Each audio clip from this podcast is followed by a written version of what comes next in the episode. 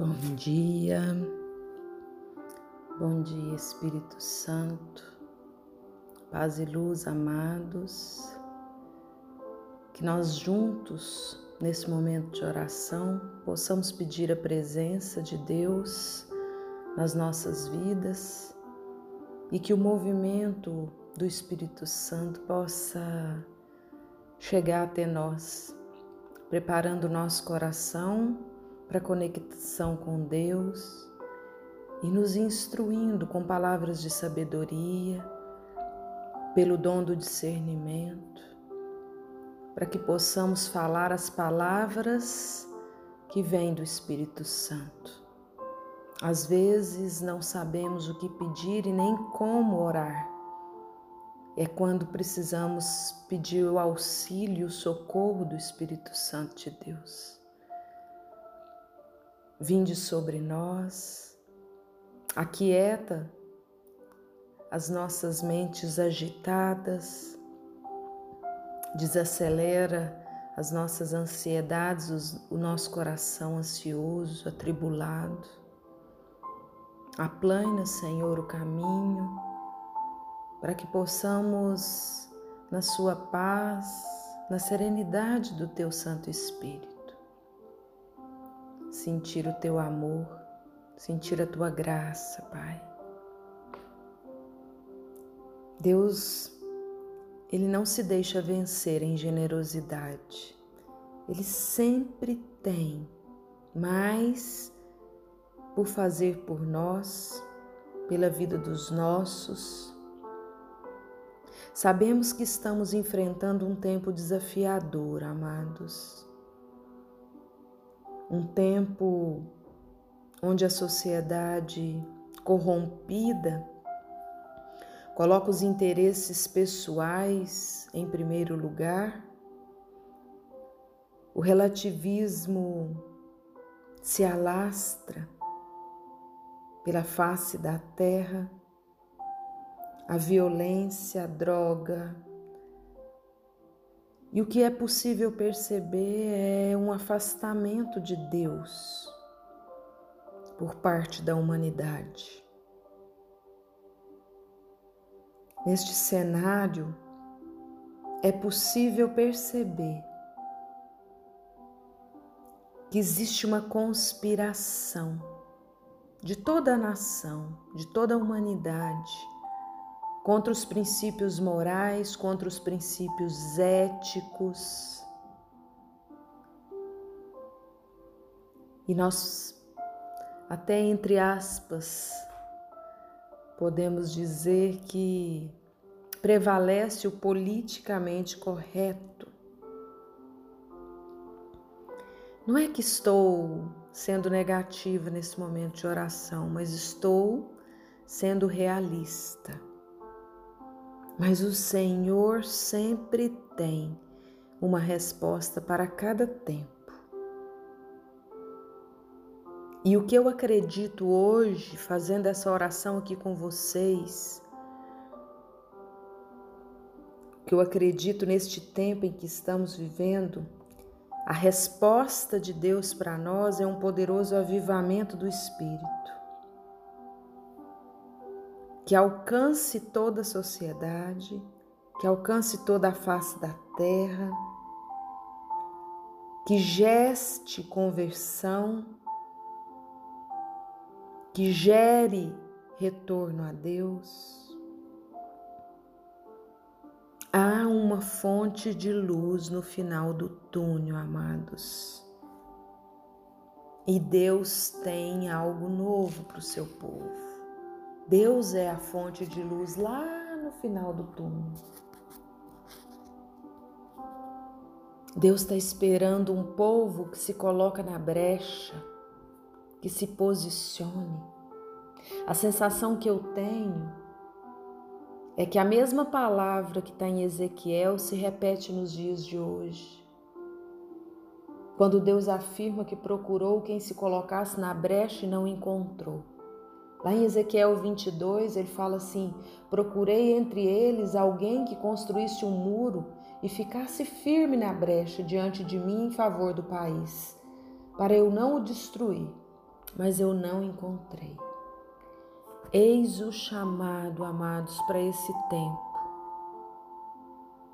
O de estarmos diante de Deus numa empreitada de oração, de clamor, de busca incansável por Sua presença, para que Ele possa interceder e nos proporcionar um poderoso avivamento.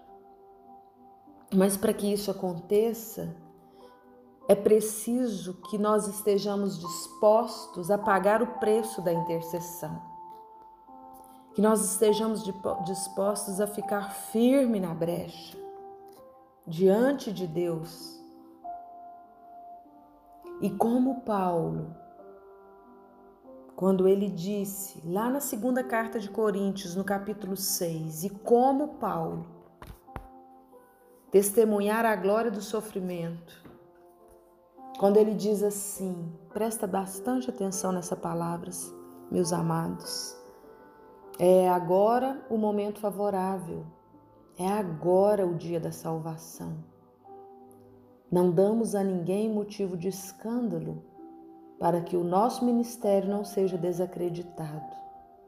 Pelo contrário, em tudo nos recomendamos como ministros de Deus, por uma constância inalterável em tribulações, necessidades, angústias, açoites, prisões, tumultos, fadigas, vigílias, jejum, pela sinceridade, conhecimento, paciência, bondade, pelo Espírito Santo, pelo amor sincero pela palavra de verdade, pelo poder de Deus, pelo manejo das armas da justiça, quer de ataque, quer de defesa, na glória.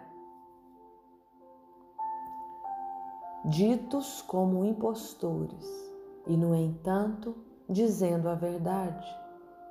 Como desconhecidos e, no entanto, sendo bem conhecidos como agonizantes e, no entanto, bem vivos, como castigados, mas não sendo mortos, como sendo tristes e, no entanto, estando sempre alegres, como indigentes e, no entanto, enriquecendo a muitos, como não tendo nada e, no entanto, possuindo tudo. É, amados o segredo do ministério de Paulo era o segredo do avivamento. Uma dimensão espiritual que ele experimentou na disposição interior de pagar o preço, de se colocar na brecha, de se deixar ser usado por Deus, de ter uma meta. Esta deve ser a visão que cada um de nós precisa ter em relação ao clamor pelo avivamento.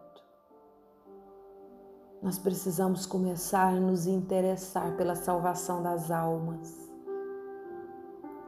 Nós precisamos começar imediatamente a nos interessar por Deus alcançar aqueles que estão perdidos.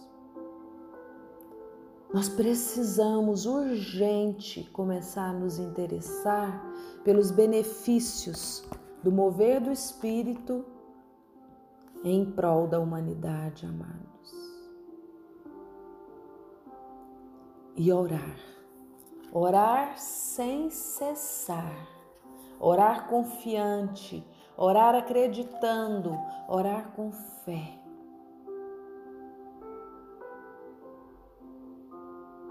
E às vezes a gente pode até se perguntar, mas é Deus que faz o avivamento. Para que que os homens precisam se colocar na brecha? É Deus quem sabe o momento, o tempo certo. Mas o que eu sinto estudando a palavra, amados, e mergulhando na palavra, é que quando ele percebe que existe um povo preparado, um povo que deseja e clama por isso, que existe uma intercessão sobre os céus, para que o Senhor derrame abundantemente o Espírito, o avivamento é a resposta de Deus. Como eu disse na, na live semana passada, o avivamento é a resposta de Deus ao clamor do povo que deseja essa novidade espiritual. Então não tem outra via senão eu e você parar e clamar para que aconteça nessa geração o avivamento. Geração essa que vive um profundo vazio, uma profunda exclusão de Deus, estão perdidos. Mas nós podemos pedir, nós podemos pedir. Helena Guerra, uma santa carismática, escreveu uma carta em 1895 para o Papa Leão XIII, dizendo que o mundo é mau e que o espírito de Satanás triunfa na pervertida sociedade e que a multidão cada vez mais se distancia do coração de Deus.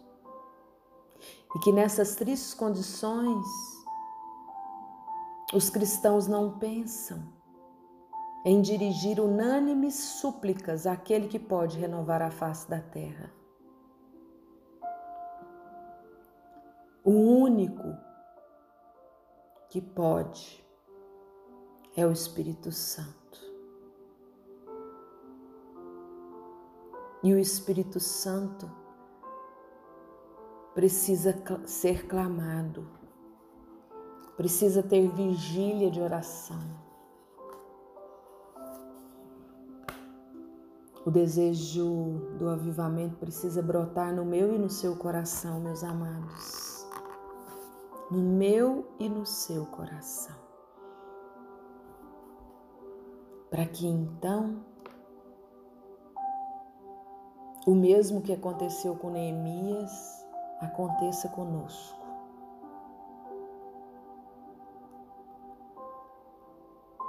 A manifestação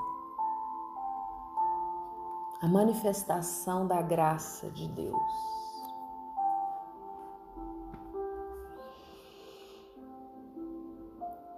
Hoje eu quero te pedir, Pai, que nós tomemos consciência da importância desse clamor, a importância de buscarmos na fonte a unção e o avivamento que o Senhor tem para nós. Nós sabemos que é promessa tua, Pai, que o Senhor vai fazer acontecer. Antecipa, antecipa tua promessa, Senhor. Ajuda-nos a nos mantermos na brecha, na oração concebe através de nós o nascimento do avivamento que vem do teu Santo Espírito. Faz o teu renovo, Pai. Muda. Movimenta a água que está parada, Senhor. Pode ter livre acesso a nós. Provoca as conversões necessárias. Levanta os teus profetas adormecidos, para que nós possamos então ser a luz que leva a tua palavra a todos os cantos. Estamos sendo desafiados por Deus, amados, a abrir-nos a essa grande graça de um avivamento universal, com toda a força de carismas e frutos do Espírito. Está acontecendo o que foi anunciado pelo profeta Joel. Nos últimos dias, diz o Senhor, derramarei o meu espírito sobre toda a carne. Vossos filhos e filhas profetizarão.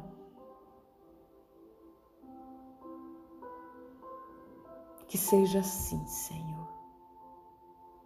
Que seja assim o cumprimento da tua promessa, porque nós precisamos da tua graça, do teu amor, da tua unção. Derrama sobre nós, Pai, a tua luz. Amém.